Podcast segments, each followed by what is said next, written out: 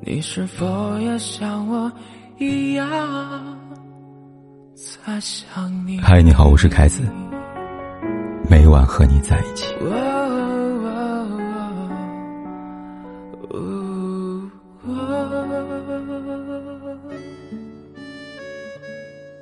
今年荧幕可谓是惊喜连连，这不又发现了一部宝藏好剧《我们的婚姻》。谁能想到，官宣的竟然是白百合和佟大为？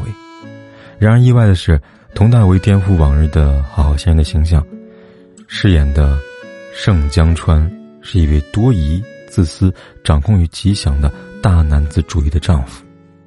白百合演的则是全职太太沈慧星。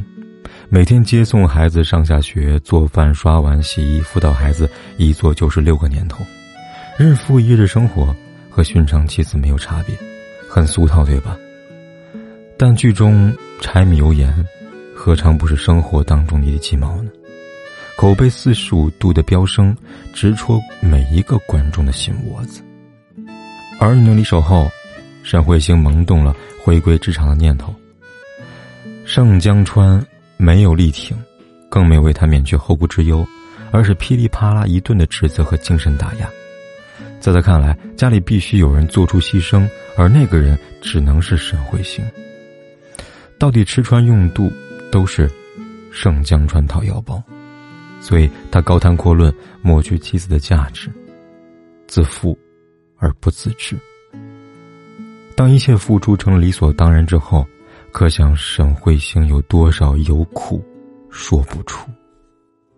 搬新家时，他在外喝酒，干活时他在一旁吹牛，家庭和职场的矛盾碰撞，让沈慧星自顾不暇，丈夫没有半点的体谅，她开始怀疑全职太太值得吗？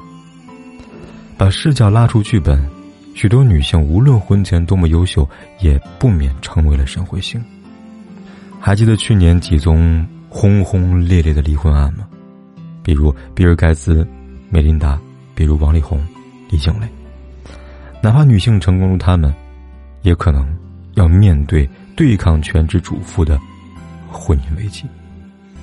就拿比尔盖茨夫妇来说，同舟共济二十七年，谁能想到会离婚？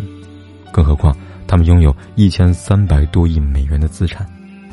当初梅琳达意外怀孕，面对人生的十字路口，最终她优先考虑家庭，从微软退职下来，成为盖茨背后的女人。这时，她才结婚一年，风华正茂。后来，他先后孕育了三个子女。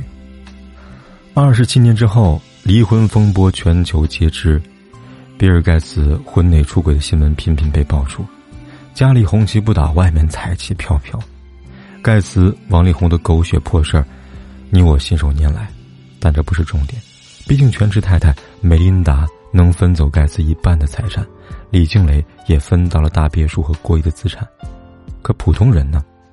毫不避讳的说，这有钱人才叫做全职太太，老百姓顶多叫做家庭主妇吧。男主外，女主内，至今仍是大多数婚姻的模式。丈夫奔波在外，陪领导喝酒应酬。对客户点头哈腰，说一句公道话，男人也很难，因为栋梁之柱不能稍显脆弱，没有崩溃的自由，所以不得不委屈化在了烟灰缸里，隐忍藏在酒杯里，压力释放在游戏里。但全职太太，难道就轻松吗？早前一位日本宝妈晒了家务的时间表：凌晨四点起床给孩子哺乳。做早饭，给孩子洗漱、吸尘、洗衣，带孩子散步；中午孩子睡了，收拾屋子、备晚饭；晚上给孩子洗澡、玩游戏、哄睡觉。忙里忙外，凌晨一点才能睡觉。这是许多年轻主妇的日常缩影。没有金牌保姆，也请不起专业育儿师，二十四小时待命，却无人发工资。在母亲和妻子的角色转换当中，学会了永葆童心，拥有超强的自我修复能力。更别说丧偶式育儿了和守寡式婚姻了。知乎上有个提问：如何从男性视角看待全职太太？高赞答主是：我感觉我妻子精神不太正常。这样吐槽。原来呢，答主的爱人全职带孩子，家里有洗碗机，非用手洗；有洗衣机，偏用手搓。所有小事都亲力亲为。他认可全职太太的价值，但情绪仍从感动过渡到厌烦。说句我的看法吧，如果能心安理得的偷闲，这位妻子大概不会没事找事儿。之所以多此一举，是怕没有价值感，怕被说吃闲饭，怕手心朝上，怕被冷眼相待。毕竟，在外人看来，他只是带带孩子而已。但凡有一个不是，都会落人口舌，所以我能理解他的小心翼翼。这些年，荧屏上出现了越来越多的苏慧行，国内的理想之城，日本的逃避虽可耻但有用，韩国的八二年的金智英，主妇们的困境从不限于阶层之间，经济不独立，崩塌话语权，所以现实往往是妻子们解下围裙，咬咬牙回归职场。比如我的前半生里，李子君的妹妹，对他的那番评论，没有全职太太日子过得越来越好的呀。全职主妇的风险，一语成谶。最扎心的是，一旦男人有了外心，那个生儿育女的人如果没有生入，连抚养权都没有。这是一个很扎心的悲剧。先别指责我的丧，二十岁。我理解友情饮水饱的浪漫。三十岁，我只觉得婚姻是权衡利弊的合作，认清现实，反倒能够清醒的活着。想起了蜗居里边宋思明他妻子的哭诉：女人活到我这个岁数啊，终于明白，男人年轻时需要垫脚石，中年时需要强心剂，到老了，要扶着拐杖啊，而我活该做了别人的垫脚石。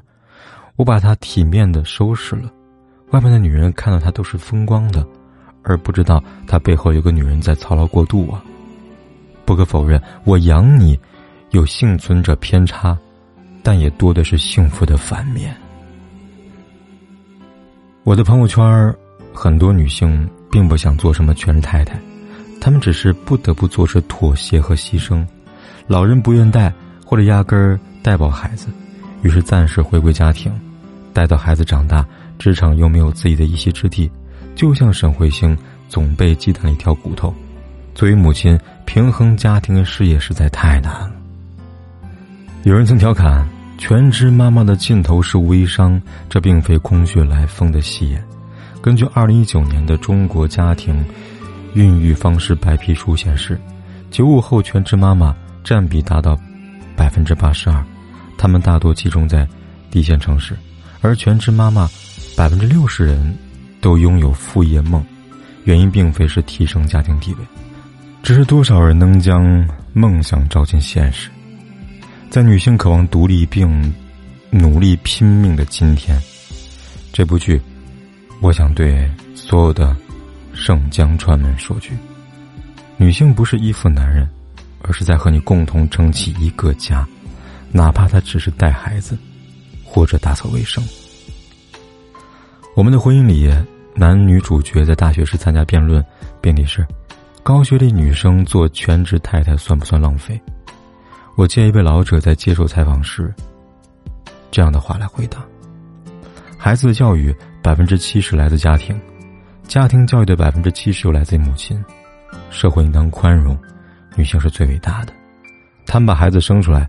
又把他们养育大，这功劳有多大？没有母亲就没有人类，我们还有什么理由去指责女性呢？我尊重全职妻子的价值，但你要考虑风险，要铺平后路。